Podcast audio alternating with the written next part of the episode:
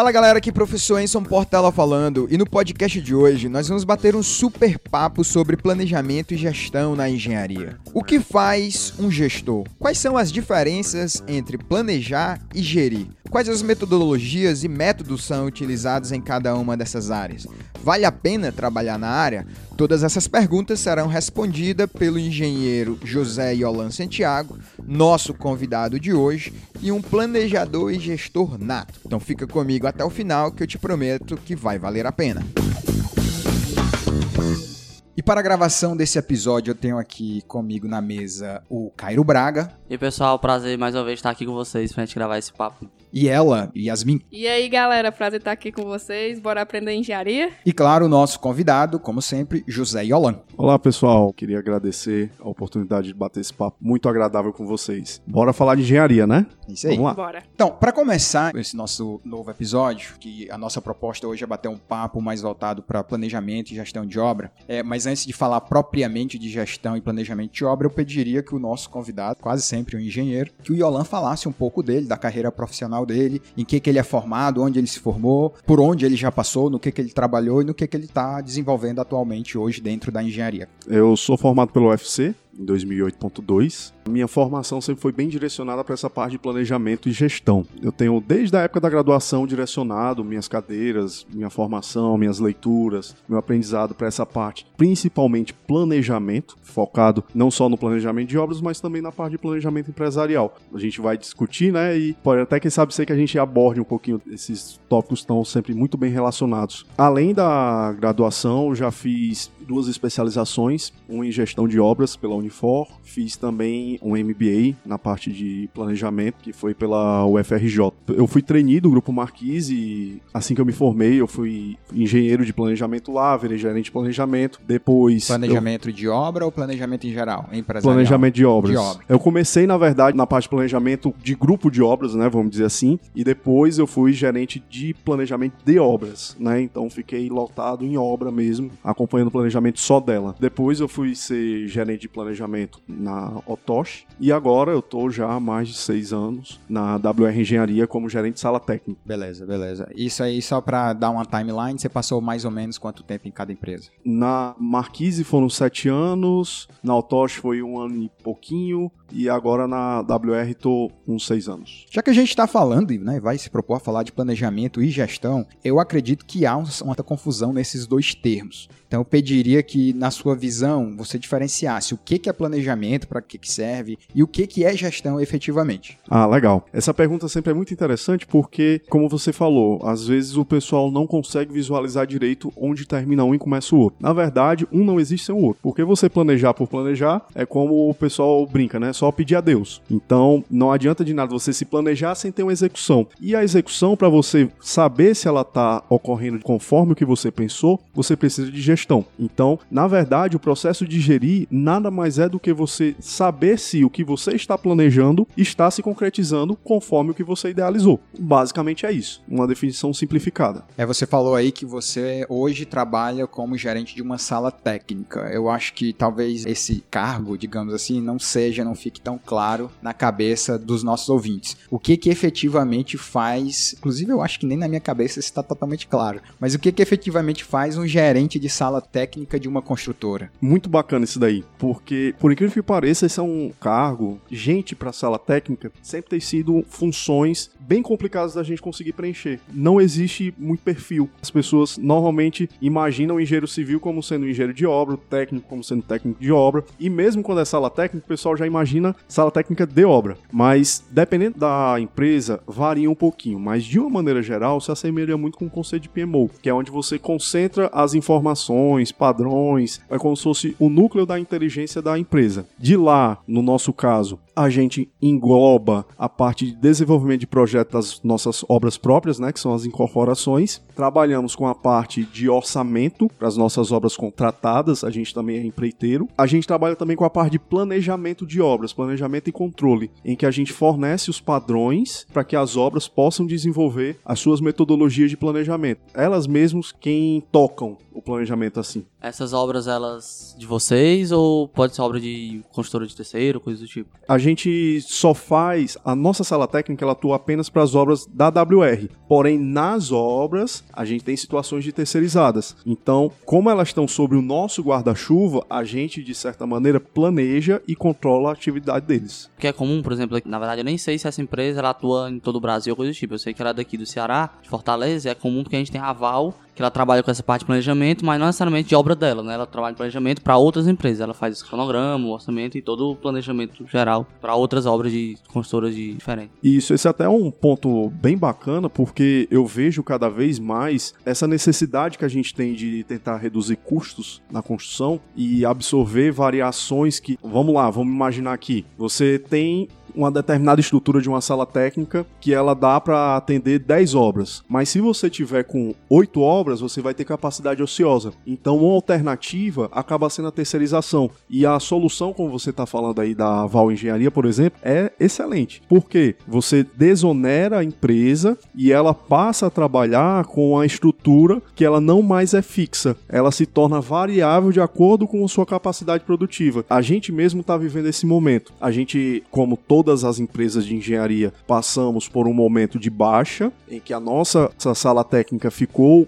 mais enxuta, a gente estava com menos obra, e aí agora a gente está vivendo um momento de virada em que o mercado está sinalizando que vai haver uma melhora, demandas de muitas obras, de muito orçamento, a gente está com fila de orçamento lá, por exemplo, e a gente precisa rapidamente crescer a nossa estrutura. Qual é a alternativa? Terceirização. Aí pode ser uma aval engenharia. Falo eles porque, para mim, eles são um dos melhores no mercado, mas existem várias outras empresas, Dynamo Consult também muito boa, e várias outras no mercado que atuam nesse tipo de atividade. Mas o lance da terceirização que assim, uma coisa que eu sempre tive comigo é que quando você passa a terceirizar, pelo menos eu tenho esse feeling, né, que você começa a perder um pouco do controle do que efetivamente acontece. Tem a vantagem, claro, que a terceirização ela vira quase que uma caixa preta onde você dá um input e já pede, já vai lá para o output esperado. Mas você não acha que tem esse risco de você, enquanto empresa, perder a sua cultura, perder, digamos assim, o total controle da operação? A partir do momento que a gente estabelece padrões, tanto para as informações que eu vou fornecer para ele, como também o que eu espero,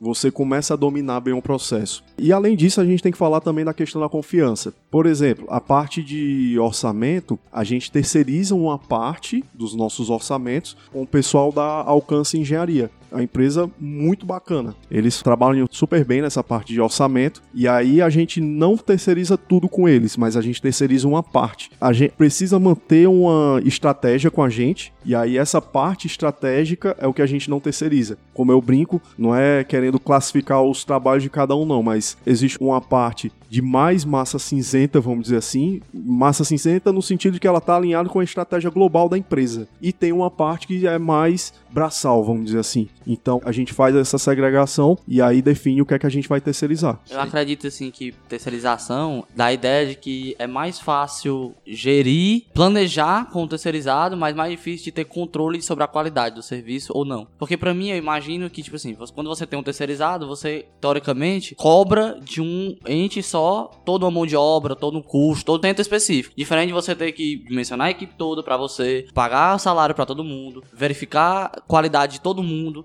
Lá você cobra para um CNPJ, no caso. Então, para gerir em relação a planejamento de tempo, de ter o que cobrar, de orçamento, é mais fácil para quem tá planejando. Mas eu não sei se para serviço é tão fácil assim, entendeu? De verificar a qualidade do serviço na obra em si. Essa verificação, ela não muda. Vamos analisar aqui uma situação real, né, de orçamento, por exemplo. A maneira que eu vou verificar um orçamento de um terceirizado é a mesma que eu vou verificar de uma equipe minha. Tem outra. Normalmente essas empresas terceirizadas, principalmente essas que trabalham com orçamento, planejamento, elas têm uma estrutura um pouco menor. Então, é diferente de uma empresa de terceirização de serviço de obra, em que qualquer coisa ela consegue crescer muito rápido, ela consegue captar mão de obra muito rápido. Normalmente, por ser uma mão de obra bem mais específica, eles têm um delay um pouco maior. Acaba acontecendo que eu estou trabalhando com a terceirizada, mas de acordo com que eu vou pegando a confiança e vou repetindo os trabalhos, acaba sendo uma relação muito parecida como se eles fossem minha equipe, equipe direta. E aí é como eu falei, Isso vai muito através da confiança e das experiências que a gente vai tendo com os trabalhos anteriores. Você fornecendo informação direito, quanto melhor você fornecer informação, melhor você vai receber. Esse é o grande lance da questão da terceirização. E aí isso permite que a gente comece a trabalhar com orçamentos em paralelo. Tá uma equipe desenvolvendo um orçamento, tem uma outra equipe desenvolvendo um outro orçamento, e aí vão surgindo dúvidas, é a hora que eles voltam para mim, aí eu fico com contrato com o cliente, e assim a gente vai desenvolver todos os trabalhos. Você está falando aí, né, já que a gente está pegando aqui um pouco do gancho, você está falando um pouco de orçamento. Você pode explicar para os nossos ouvintes, a nível de orçamento, o que, que é muito diferente, se é que é muito diferente, você fazer um orçamento de uma obra pública para uma obra privada? Essa pergunta eu acho sensacional.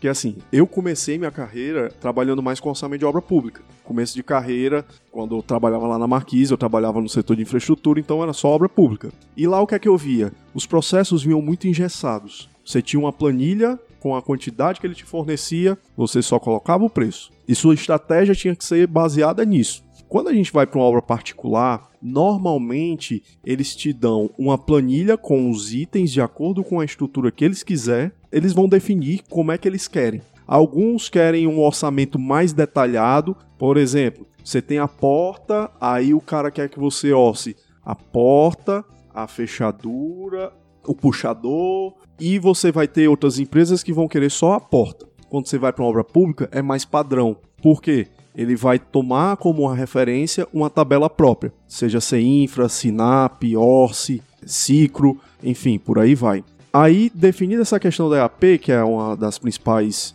diferenças, o segundo ponto EAP extremamente... é a estrutura, estrutura analítica de projeto. É. E aí, definida essa primeira divergência, que é essa questão da estrutura do orçamento, segundo ponto que eu acho extremamente bacana é porque numa concorrência privada, normalmente você tem aquele momento da negociação. Às vezes eles vão criticar teu orçamento, eles te dão o espaço para você explicar a estratégia. Numa concorrência pública, você apresentou o preço e pronto. Se de repente o cara fez uma estratégia, está orçando com materiais de menor qualidade, ele pode ganhar porque ele vai estar tá com menor preço. E isso quase nunca é questionado. Quando você vai para uma concorrência privada, o trabalho comercial ganha uma força. Aí vale a pena você investir numa apresentação de proposta diferenciada. Vamos supor, é um caderno técnico em que você vai explicar detalhadamente como que você vai fazer a obra, explicar nos mínimos detalhes os materiais que você está utilizando, fazer um planejamento, um cronograma 3D mostrando a evolução da obra. É até porque imagino que o cara que é dono daquela, digamos, obra privada e você está apresentando um orçamento para ele, ele tem um vislumbre, você tem que dar a ele um vislumbre de valor. O cara vai comprar uma porta, como você deu um exemplo aí, mas poxa, qual é o material que é essa porta? Como é que é a maçaneta dessa porta? Como é que é a, a fechadura dessa porta? Nesse caso, para ele importa. Já imagino eu no setor público, importa que a porta feche melhor é que o ente público ele tem também essa preocupação. É tanto que ele vai te fornecer projetos.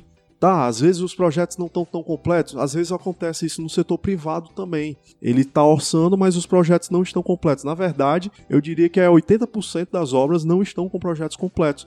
E eles dão a abertura para você, no privado principalmente, para que você proponha. No público, não.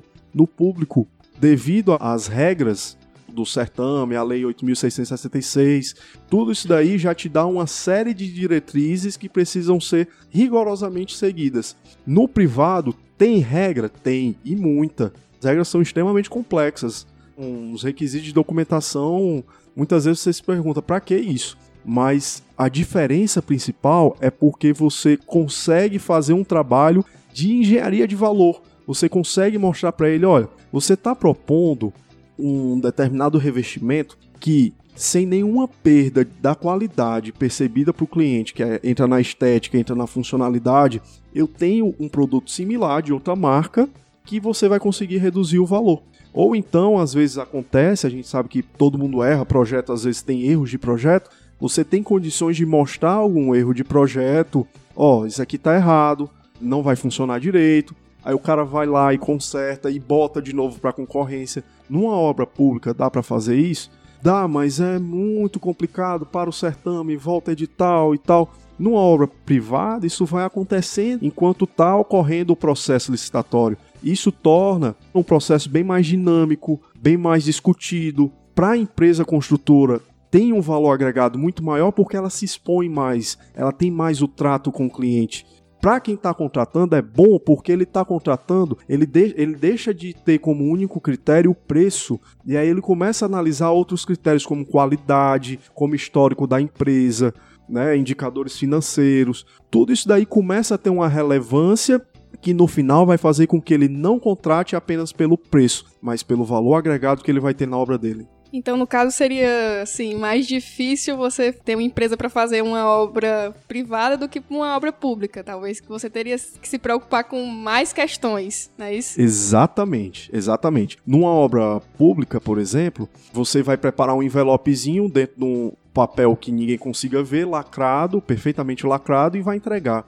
Numa obra privada, por exemplo, a gente entrega uma proposta técnica que às vezes tem 400 páginas, a gente às vezes entrega maquetes, a gente faz uma caixa diferenciado, a gente transforma a nossa proposta num presente olha, tá aqui o meu presente para você. É a realização do sonho da sua obra. Afinal de contas, é o marketing que você tem que fazer para vender o seu produto, né? Exato, exato. E aí entra tudo. Entra, às vezes, é você tem a oportunidade de chamar o cliente para poder ir na sua obra, para poder visitar, conhecer, o cara vai lá, se encanta. E aí acaba que o preço acaba sendo um fator muito forte, continua, porém ele perde um pouquinho a relevância em comparação a outros itens que numa obra pública não são avaliados.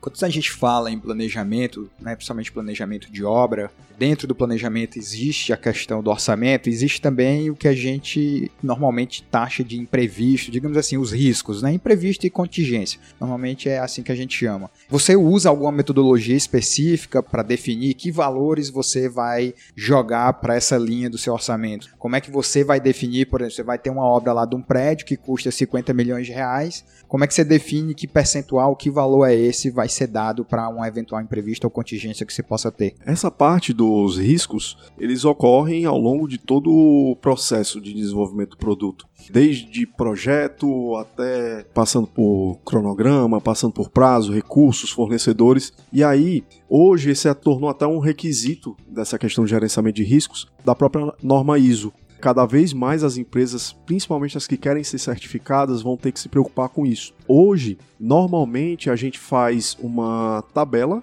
com algumas situações de risco e aí a gente trabalha com gatilhos. Se de repente ocorrer determinado gatilho para um determinado risco, vamos supor, fornecedor de esquadria, por exemplo. Se por um acaso ocorrer dele atrasar o início da fabricação dos produtos dele tantos dias, 10 dias, por exemplo, 15 dias, Aí vai ter lá na minha planilhazinha de gerenciamento de risco qual a medida que eu vou ter que tomar. Vou contratar um outro, eu vou aplicar uma multa. E aí, a partir daí, gera um plano de ação em que você vai trabalhar para poder mitigar esse risco. Mas aí, no caso, você está dando um exemplo de quando a obra já está em curso. Isso. Eu digo antes de você começar a obra, porque você tem que ter um orçamento antes da obra começar. Como é que você vai definir, vislumbrar o que pode acontecer de imprevisto e contingência? E eu te faço a pergunta, que eu trabalhei alguns anos da minha vida projetando edifícios, e eu lembro de um dia que eu fui visitar uma obra, era um condomínio de quatro prédios, gigantesco condomínio. Quando o cara foi fazer a fundação do quarto edifício, ele começou a escavar lá para fazer fundação e, pô, o cara começou a e, e escavar lá, é tipo uma retroescavadeira mesmo, né? Não tem um peão lá não, que é um negócio gigante. E aí ele começou a achar sacola, brinquedo velho, ou seja, o cara tava em cima de um lixão. Que não conseguiram pegar essa parte lá do aterro durante o ensaio de SPT. E aí, obviamente, isso gerou um imprevisto pro cara, porque primeiro ele teve que remover toda a terra e tipo, toda a terra lá ele deve ter escavado fácil uns 8 a 10 metros de profundidade por uma área gigantesca, maior do que o prédio, para ter a certificação de ter algum nível de segurança. E obviamente que esse nível de serviço de movimentação de terra é caro e não estava dentro do orçamento do cara, porque o cara não tinha a menor possibilidade de supor que isso iria acontecer. Mas ele tinha lá uma verba destinada a eventualidades fora da curva, digamos assim, né, aos imprevistos.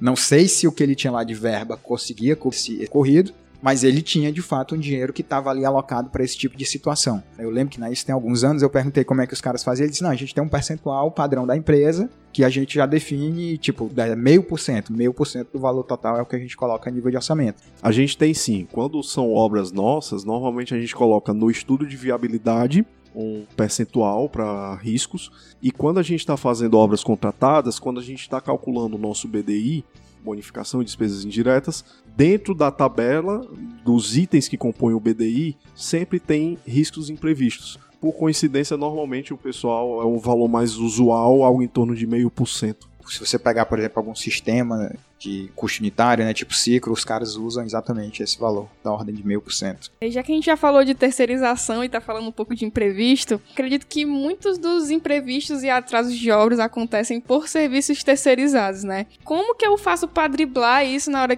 que eu estiver montando meu planejamento?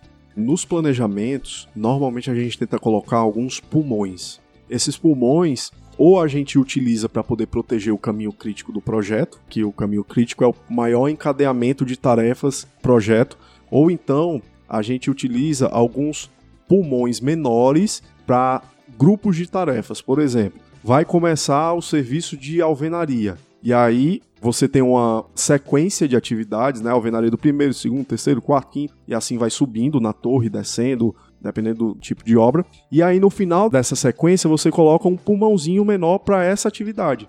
Então você se protege. E além disso, não adianta de nada você ter esse pulmão se você não fizer a gestão desse pulmão. E aí você precisa ter um mapinha de riscos para ter uma série de gatilhos. Olha, eu estou consumindo mais pulmão do que o que eu deveria, vou tomar tal medida.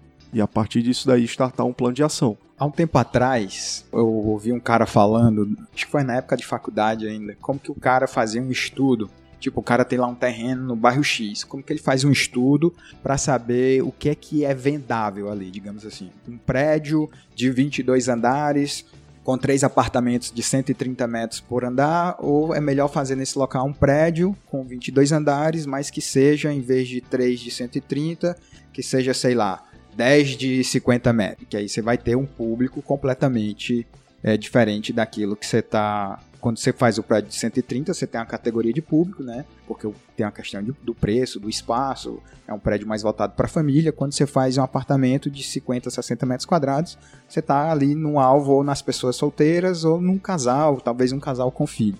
Como é que vocês fazem a leitura disso quando vocês decidem fazer uma obra de vocês, né? Tipo, você tem lá o terreno, imagino que, como toda construtora grande, vocês têm vários terrenos em vários pontos da cidade. Eu sei que vocês trabalham em múltiplas cidades. E aí você tem lá o terreno assim, não, vamos construir. Mas vamos construir o quê? Como é que é esse ponto até chegar lá o dia assim, vamos construir isso? O que é que você considera de variáveis? Principalmente a gente ouvir o mercado, né? Aí a gente vai conversar com corretores de imóveis da região, já que eles têm um contato com o cliente final e eles têm um espectro bem amplo para poder nos dar informações tanto a respeito de tipologia, apartamento de 50 metros quadrados, apartamento de 100, prédio comercial, um prédio residencial, como também itens que eles consideram ventáveis para a gente colocar dentro do apartamento. Exemplo, não, tem que ter uma academia. Ele, não, esse tem que ter uma piscina muito grande. O espaço pet hoje, diria de uns 5 anos para cá, domina, né? Exato. Todo prédio tem que ter um espaço pet. É incrível como deu essa mudança. Eu tenho até um cunhado que fala que as pessoas não querem ter mais filhos e estão substituindo essa necessidade sentimental de filho por pets, né? Cachorro e gato. Então todo prédio agora que quer vender apartamento tem que ter um espaço pet. É, exatamente. E aí, essa voz do mercado, representada através dos corretores, é o que nos dá subsídios para a gente poder definir tipo de apartamento, dois ou três quartos, uma, duas, três vagas de garagem, o que é que a gente pode tentar trazer de inovação e às vezes inverte um pouco. A gente não só recebe deles, como a gente também leva para eles. Olha, eu estou estudando aqui uma inovação para o mercado cearense que seria, sei lá, botar, fornecer todos os apartamentos com fechadura biométrica. O que é que vocês acham? O cliente vai receber isso? Ele vai receber bem? E aí a gente vai para eles como representantes da voz dos clientes finais.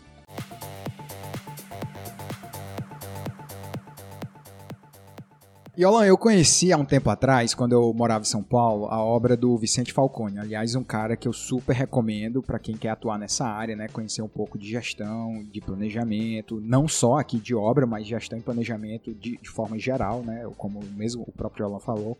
De empresa, né? planejamento e a gestão empresarial, e ele é um fã da cultura japonesa de planejamento, o cara idolatra o método PDCA, sempre foi muito comum nos estudos de planejamento e gestão conceitos como just in time, o Kanban, né? alguns termos, algumas coisas que a gente meio que exportou do Japão, né? Então você que tem tanta experiência tanto na parte de planejamento como gestão dentro da cadeia da construção, Gente, você diz que você diria que a gente consegue de fato aplicar essas metodologias? Você acha que de uma forma geral, a mão de obra de planejamento e gestão, né, que existe hoje dentro do Brasil, ela é qualificada? Você acha que essa área, pelo menos assim, quem está de fora, como eu estou de fora, né, dessa área, a impressão que eu tenho é que as coisas são muito feitas a toque de caixa, que não tem esse planejamento todo, essa gestão toda que se fala. Você é uma pessoa que está por dentro, o que é que você pensa disso tudo? Como é que você enxerga isso? É, realmente a gente tem aqui no Brasil uma cultura do imediatismo, né, da falta do planejamento, do vamos fazer que é para ontem,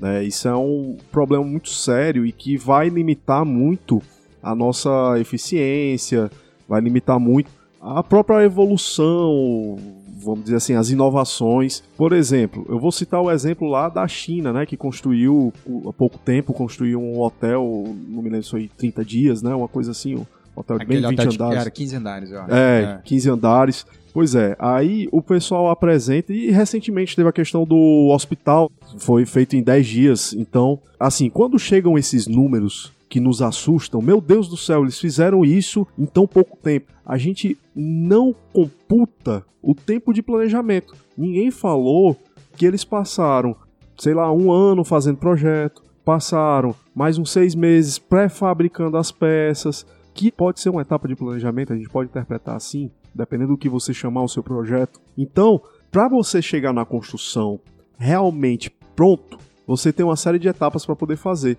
e tem uma série de discussões, vão ter uma série de simulações. A gente não tem muito a cultura que o BIM está ajudando a quebrar, que é a questão da simulação. Beleza, como é que vai ficar aqui a interferência da tubulação hidrossanitária com a tubulação elétrica? Vai caber nesse forro? Não vai? A gente não simula, a gente não faz protótipo.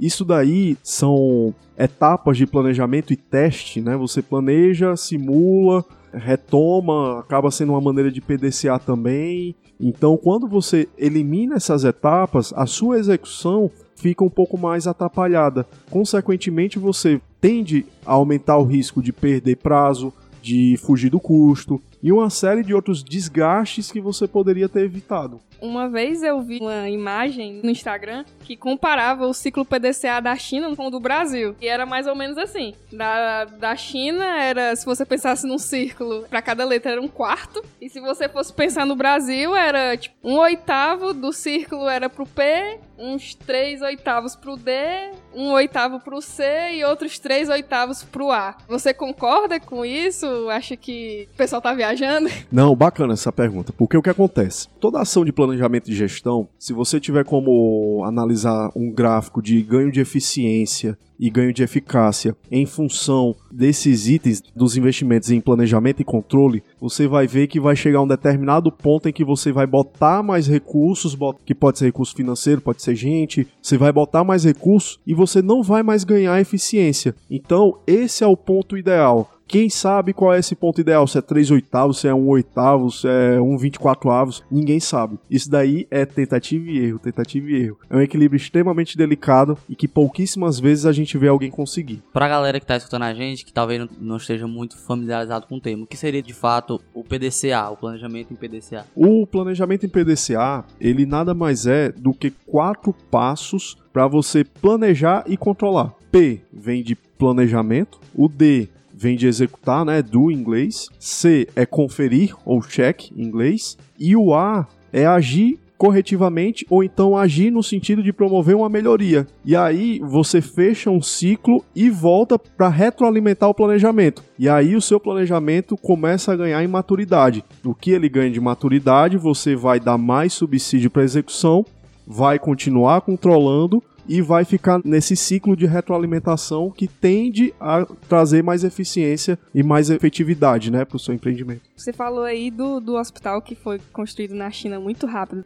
Eu acredito que eles não tiveram tanto tempo assim para planejar, porque foi um vírus que apareceu do nada e eles tiveram que se desenrolar nos 30. A que, que você relaciona o sucesso da construção desse hospital em tempo recorde. Mas aí tem um caso, só pegando o gancho, que ele, talvez eles não tenham se planejado durante meses para fazer esse hospital, mas os caras estão sendo treinados no limite, então tá tudo preparado. Tudo bem, eu vou fazer uma comparação aqui que não, talvez seja um pouco injusta, mas, por exemplo, a indústria do pré-moldado no Brasil, eles conseguem hoje, se pegar empresa grande, fornecedoras grandes, eles conseguem fazer obras em tempos recordes, claro. Não chega nesse nível aí, porque é, é diferente você manusear, por exemplo, um pilar, uma viga de concreto e manusear um pilar, uma viga de metal. Né? É muito mais fácil você trabalhar com metal do que você trabalhar com o concreto. Vou dar a palavra aqui pro Yolan, mas eu acho que tem essa questão da cultura. Os caras já estão nisso. Só pra falar aqui, o pessoal que pode estar tá chegando aí no, na máquina do tempo, que a gente tá gravando esse episódio, na época que tá tendo o surto de coronavírus, que começou na China e tal. Pra você que tá assistindo no 2050. futuro e que tá. É, 2050. Você que tá escutando em 2050 e não sabe do que, é que a gente tá falando, é nesse período. Dá uma pesquisada aí qualquer coisa. Muito interessante essa discussão que a gente vai entrar agora, porque a gente vê uma parte, a gente vê o que tá sendo feito. Foi em 10 dias, mil e tantos leitos. Porém, a gente não sabe o que é que veio antes. Eu vou pegar um exemplo aqui,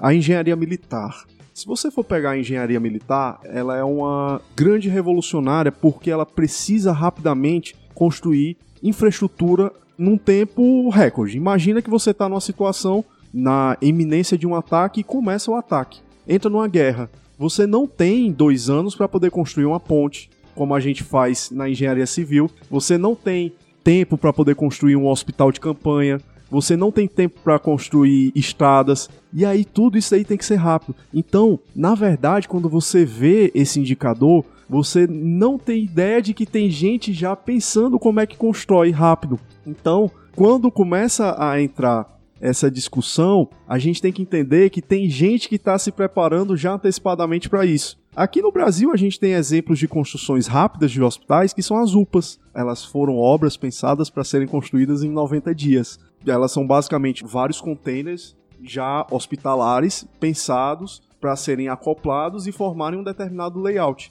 Então é mais ou menos a mesma coisa que eles fizeram lá. Eles foram módulos, eles tinham módulos já feitos e aí foram acoplando esses módulos e fizeram infraestrutura ao redor. Aí é onde eles montaram o hospital. Mudando um pouco aqui do assunto, uma coisa que me veio na cabeça.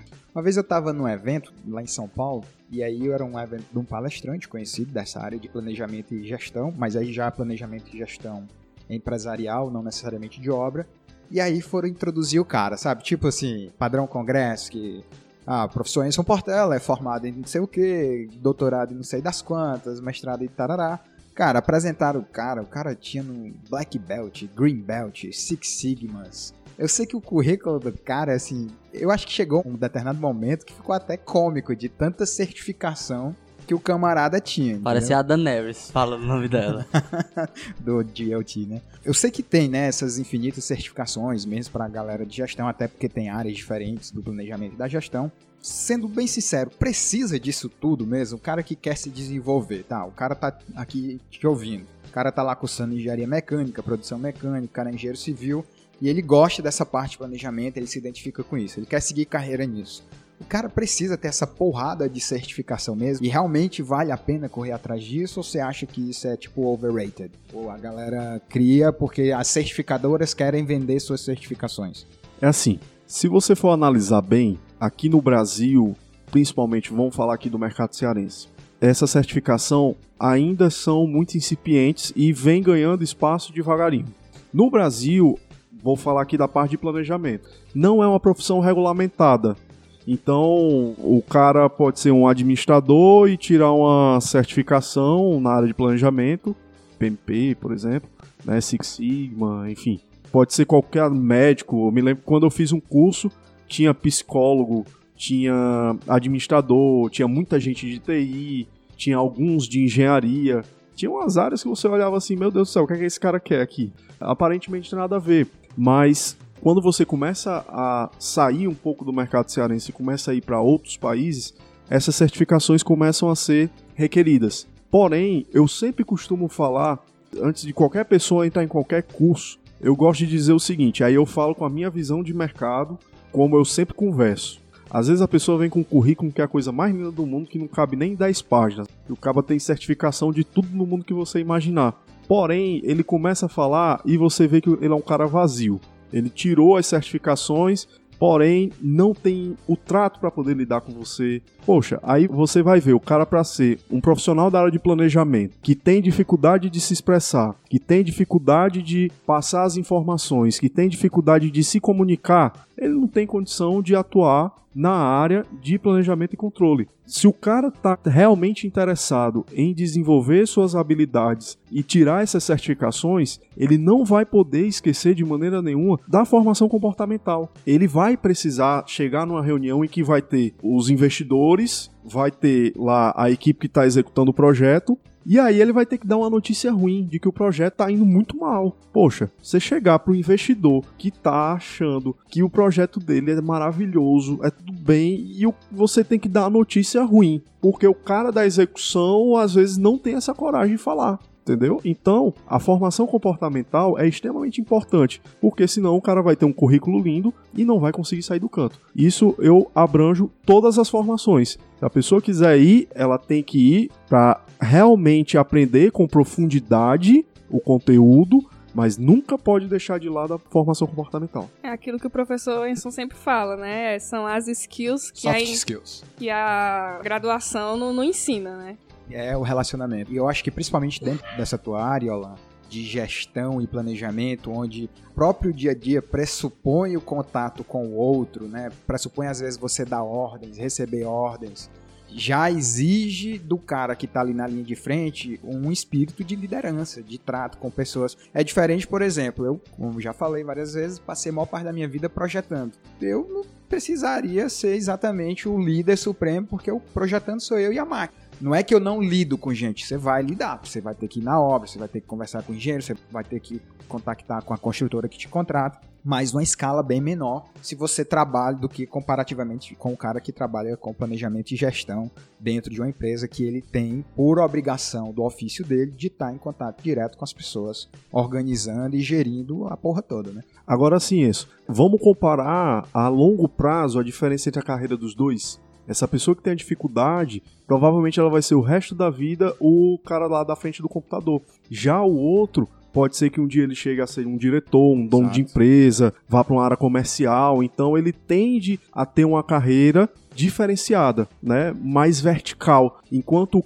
cara lá que está na frente do computador projetando, que tem dificuldade de até conversar com o vizinho, não sabe lidar com o cliente, ele vai ter uma projeção horizontal, vai ser sempre aquele cara da frente do computador. Nas contas, é como a gente fala aqui, né? O cabo tem que ser desenrolado mesmo. Pois é, a gente lida muito com esse tipo de situação, que às vezes você olha, o cara que, poxa, quem é que tava com as melhores notas na faculdade? Aí você olha, encontra o cara 20 anos depois, vê que ele tá praticamente na mesma, e tu olha pro cara que às vezes não era Vivia esse nos aluno. barzinhos, né? Tomando uma. É, exato, mas ele consegue se desenrolar um pouco mais e ele até às vezes repara o erro que ele cometeu na faculdade ou no, no curso que ele fez, que ele não aproveitou o conhecimento que era para ele ter. Na verdade, é necessário um equilíbrio, porque como eu falei antes, se você está se propondo a fazer um curso, você tem que ser profundo. Nessas situações, até interessante, vou fazer o gancho com a questão da apresentação da proposta para um cliente particular. O cara quer profundidade. Ele não vai querer que tu só fale, não, sua parede vai ser verde.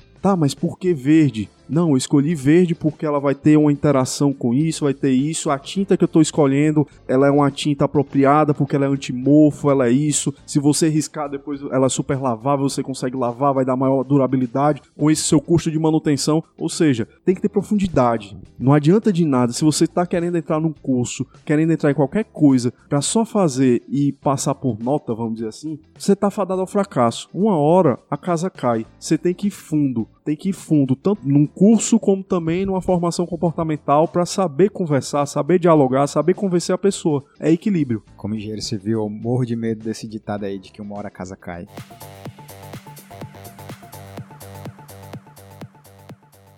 E Alan, pro cara que tá ouvindo a gente, tá lá no ônibus, com o fone de ouvido dele, eu tá lá no carro, ouvindo com o nosso bate-papo aqui. Lavando a sua louça. Lavando a louça. Eu gosto muito de ouvir podcast jogando videogame. Tá aí fica a dica. O cara tá lá ouvindo, gostou do nosso papo, gostou da sua experiência, de tudo que você falou até agora. O que é que você recomendaria pro camarada se engajar nessa área? Qual o percurso, livros, fontes de conhecimento nesse sentido? Você tem algum curso específico? O que é que você recomendaria?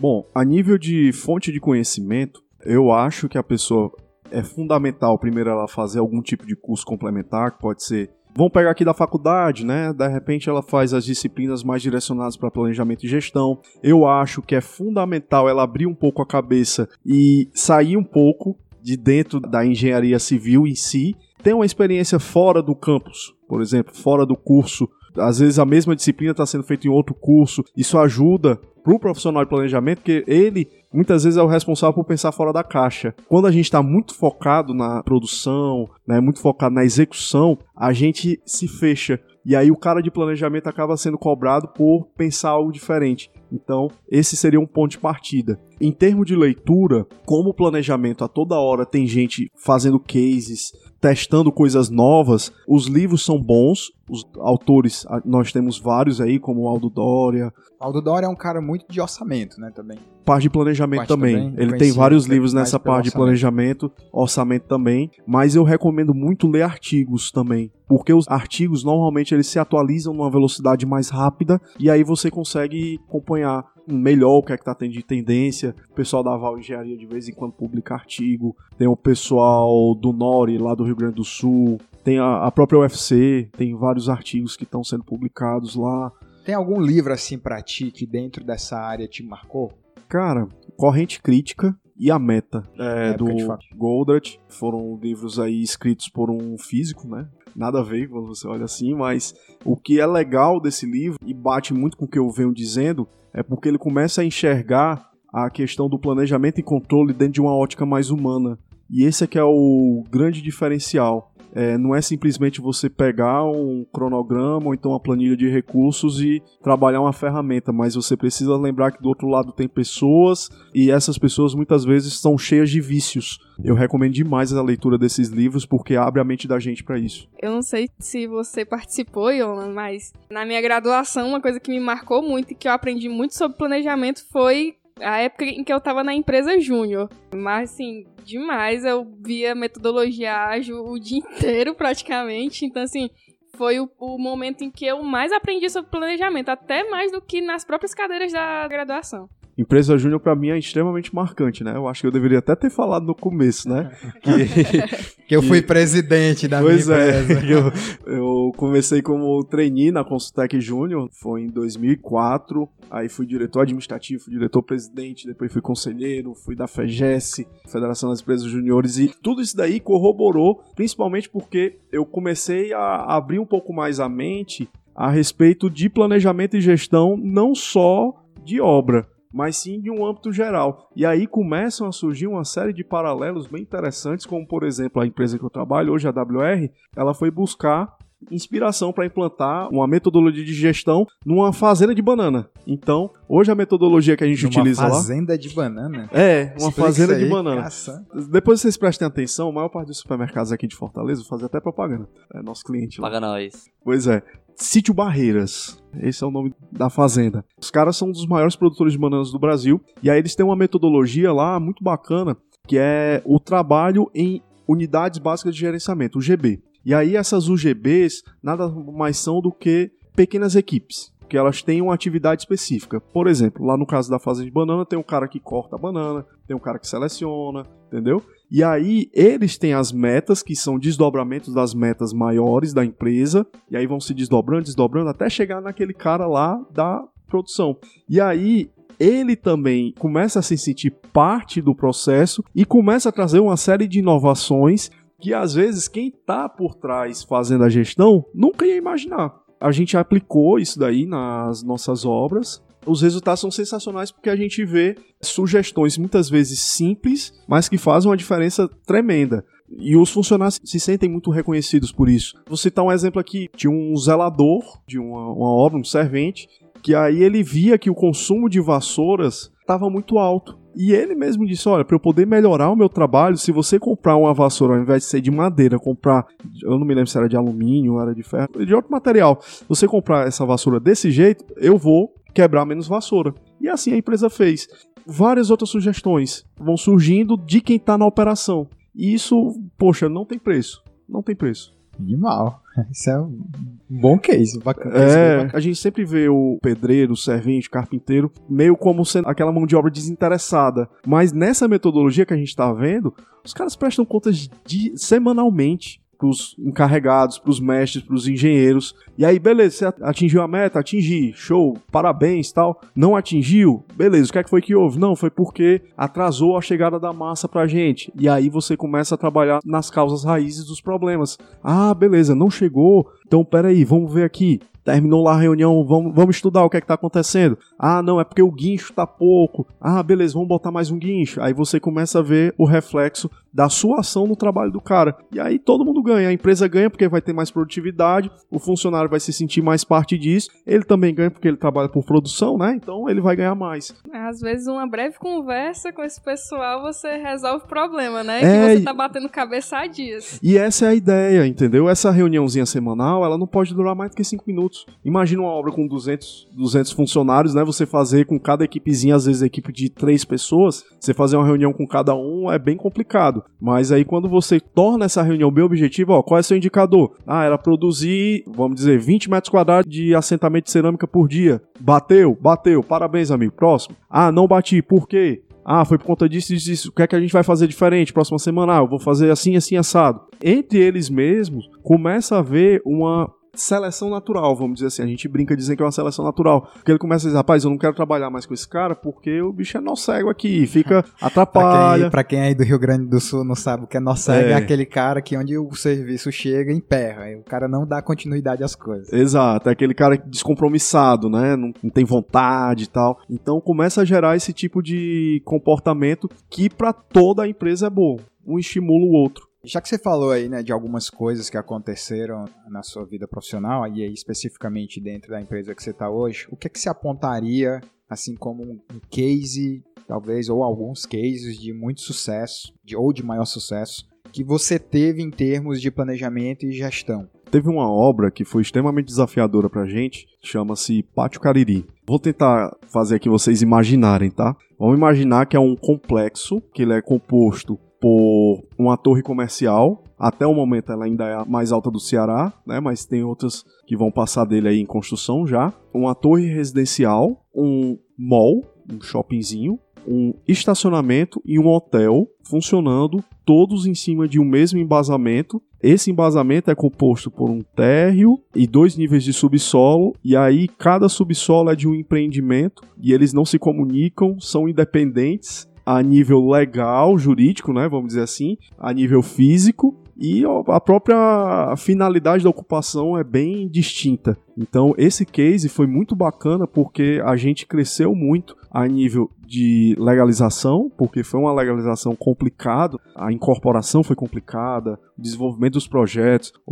a prefeitura entendeu o que, é que era o nosso empreendimento a comercialização às vezes dava um pouquinho de bate-cabeça, porque o cara da torre residencial não entendia como é que em cima da mesma laje tinha um hotel e não era o mesmo empreendimento e o cara da torre comercial não entendia como é que ele ia fazer para poder passar do térreo dele para o estacionamento passando de elevador por dentro de um empreendimento residencial e que ao mesmo tempo ele não estava tendo nenhum contato com esse empreendimento. Então, isso foi bem complicado. A execução da obra foi complexa também, porque ele é um terreno que ele é praticamente todo laje. Então, implantação de canteiro era difícil, logística para você tocar todas essas obras ao mesmo tempo era complicada. Vocês subiram as três torres de uma vez só? Subimos as três torres praticamente ao mesmo tempo, né? O hotel ficou um pouquinho para trás, mas foi estratégico. Pra gente, esse foi o principal case, porque a gente conseguiu tornar esse empreendimento um sucesso, ficou muito bacana.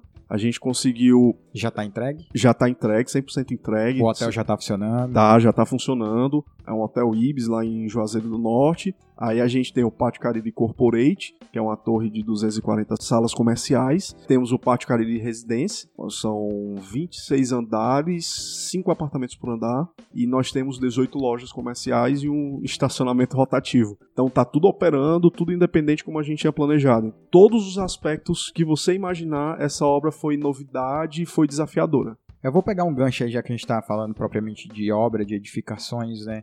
É muito comum a gente discutir sobre, assim, muito comum que eu digo em todo lugar, tanto em escala de curso de graduação, quanto um congresso, quanto feira, você discute muito a competitividade entre os tipos de materiais na obra, né? Como que você vai executar aquele edifício? Então você compara lá concreto armado com concreto protendido, com uma estrutura metálica, com o pré-moldado, etc. Uma vez eu vi um CEO de uma grande construtora dizer que eles estavam migrando do sistema é, viga, pilar e laje para laje cogumelo mais pilar, né? Ou seja, ele estava eliminando a utilização de vigas. E o cara disse que apesar de que no primeiro momento o material, né, esse modelo é mais caro, em termos de materiais, pelo menos, eles conseguiram economizar bastante com mão de obra porque eles adquiriram um know-how que o cara consegue fazer uma laje muito mais rápido. Como é que você vê isso? Tipo, você acha que esse tipo de coisa realmente acontece assim, de você ter um ganho tão significativo a ponto de a mão de obra cobrir o gasto a mais que você tem com todo o custo de material? Sim, inclusive esse é sempre um estudo que a gente faz nas nossas obras Vou citar aqui o exemplo da solução estrutural. No caso, toda vida que a gente vai estudar uma laje, a gente, primeira coisa que a gente analisa é a quantidade de vigas que ela tem. No caso da laje cogumelo, é bacana porque ela é uma laje maciça. Panosão você faz lá de laje junto com fundo de viga. Muitas vezes tem só um capitalzinho ao redor do pilar. Basicamente isso. O que você vai gastar mais, principalmente de altura de consumo de concreto, você consegue tirar em dois pontos. Primeiro, mão de obra que você vai economizar. Aí começa uma análise em cadeia que é muito complicada de você realmente precificar, mas que ela ocorre. Quando você consegue uma redução de mão de obra, você reduz o tamanho do seu canteiro, você reduz a quantidade de pessoas para poder controlar essa mão de obra, você vai reduzir tempo, porque o pessoal vai fazer muito mais rápido. Todos esses itens, quando colocados na balança, acabam compensando de forma indireta esse gasto a mais que você tem na aplicação do material para executar esse serviço. Mas aí eu imagino eu que é, passa muito, muito pela capacidade da empresa de se desenvolver nesse sentido. Porque o que eu visualizo é o seguinte: a empresa está construindo há duas décadas com o mesmo sistema lá de, vamos dizer, né, concreto armado, viga, pilar e laje. De repente, ela migra para uma nova técnica. Se ela não tiver essa questão do controle da mão de obra, né, do ganho que ela vai ter de tempo, isso vai se perder, né? Potencialmente vai sair muito mais caro. É, exatamente. Primeiro, a empresa tem que ter uma maturidade muito grande nos controles dela para poder começar a perceber isso. A outra coisa que às vezes ocorre é quando ela começa a olhar para o vizinho, para a construtora concorrente e ver que ela está fazendo. Aí, opa, peraí, por que, que esse cara está fazendo e eu não estou fazendo? O mercado aberto, a concorrência, ela é boa. Pode ter alguém querendo me bater agora, mas eu vou explicar por quê. Porque ela te obriga a ser melhor do que o que você é. Quando você tem um mercado muito fechado, em que você praticamente não tem concorrente, o que você faz tá bom. A gente precisa cada vez mais de cabeças pensantes de fora para poder nos obrigar a pensar diferente do que a gente faz. É um exemplo disso, deixa a leitura do livro, a biografia do Vicente Falcone, que no livro ele fala exatamente isso começo, acho eu, começo dos anos 90, o Brasil era um país completamente fechado para empresas de fora. E aí no começo dos anos 90, o Fernando Collor foi eleito e o Fernando Collor abriu o Brasil para empresas estrangeiras, porque era um protecionismo gigantesco. Dentro disso, o que, que acontecia? Como as empresas brasileiras eram blindadas em relação à competição de empresas estrangeiras, os caras não tinham, como você mesmo falou, os caras não tinham porquê, eles não tinham a pressão de estar tá evoluindo. Cara, no outro dia que o camarada abriu e que empresas estrangeiras começaram a chegar no Brasil e inundar o país de produtos e serviços com a qualidade que eles têm de mercado aberto, porque há competição lá, os caras se viram numa situação de sim, ou a gente nada ou a gente vai morrer afogado.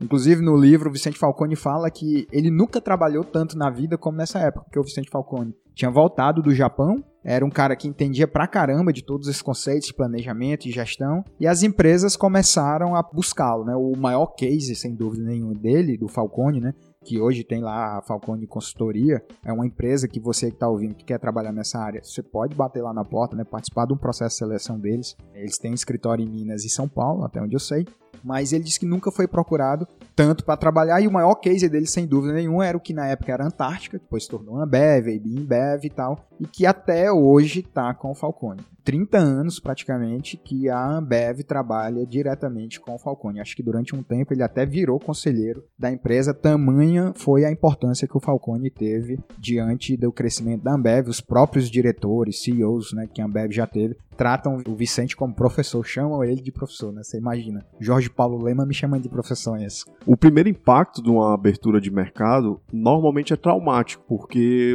todo mundo tá saindo da sua zona de conforto, todo mundo começa a ver que tá perdendo espaço, e aí muda. Um exemplo que aconteceu aqui em Fortaleza foi nas casas populares, que você tinha, normalmente o pessoal tava fazendo com uma alvenariazinha, ou então pilar viglagem, esses empreendimentos mais populares. Aí depois começa a chegar as empresas de fora, sul e sudeste, aí começam a fazer com parede de concreto. Então, elas começaram a ganhar espaço aqui durante um bom tempo, começaram a pegar muitas obras, muitas unidades, e aí as próprias empresas daqui começaram a abrir os olhos, opa, por que, que esse cara tá fazendo assim? Ah, eu quero fazer também. E aí hoje a gente já tá numa situação de mais equilíbrio. A gente falando aí de produtividade, não é de hoje que se fala que a nossa produtividade, né, não só na construção civil, acredito eu que praticamente todas as engenharias, aliás, todos os setores desse país, a nossa produtividade, a produtividade da nossa mão de obra, ela é sempre criticada em qualquer avaliação internacional que você for ver aí, você vai ver que a gente está lá nos últimos lugares em termos de produtividade de mão de obra. Há vários estudos né, que mostram como a gente produz pouco em relação aos recursos que nós temos. Teria assim uma opinião sobre a que, que isso se deve? Nossos métodos de planejar, gerir e executar são de fato tão ruins ou é porque a gente não aplica? É uma questão cultural? Onde tu acha que está aí o, o ponto? Cara, assim, a nível de planejamento, a gente tem diversas empresas,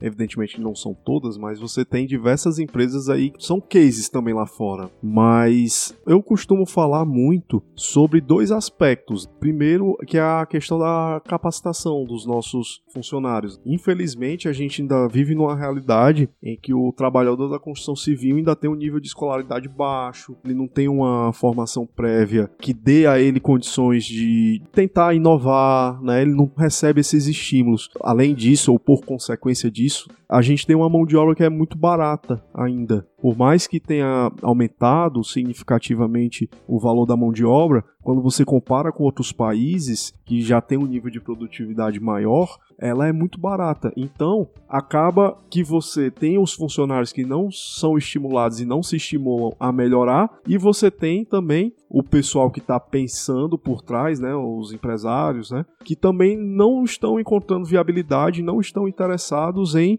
reduzir a quantidade de mão de obra e botar uma tecnologia que muitas vezes é mais cara e dá mais produtividade. Yolan, para encerrar, sempre peço que o nosso convidado indique um livro e um filme, aí é óbvio, né? Fica a seu critério, mas não precisa ser dentro do, do tópico do nosso bate-papo. Então, um livro aí que marcou sua vida e um filme que você indicaria para os nossos ouvintes. Um livro que marcou minha vida chama-se Estratégia do Oceano Azul. Ele é um livro que fala muito sobre essa questão da diferenciação como uma estratégia para poder você agregar valor, qualidade percebida e através disso você conseguir ser diferente dos outros e entrar num oceano sem competitividade, vamos dizer assim. E assim, ele tem tudo a ver com planejamento, não só na construção civil, tem tudo a ver com o que a gente vem conversando aqui, essa provocação sobre a inovação, sobre a novidade, sobre pensar diferente, sobre ser diferente. Tem um, um filme que assisti recentemente que me marcou muito, que é o Menino que Inventou o Vento, que conta a história do, do menino que desenvolveu um catavento. Aquela história para mim é sensacional. É planejamento e execução. Né? Ele... Produção original Netflix, gente, tem indicação Oscar. Exato. Fácil de assistir. Essa daí é moleza para poder assistir, né? Então... Não tem desculpa.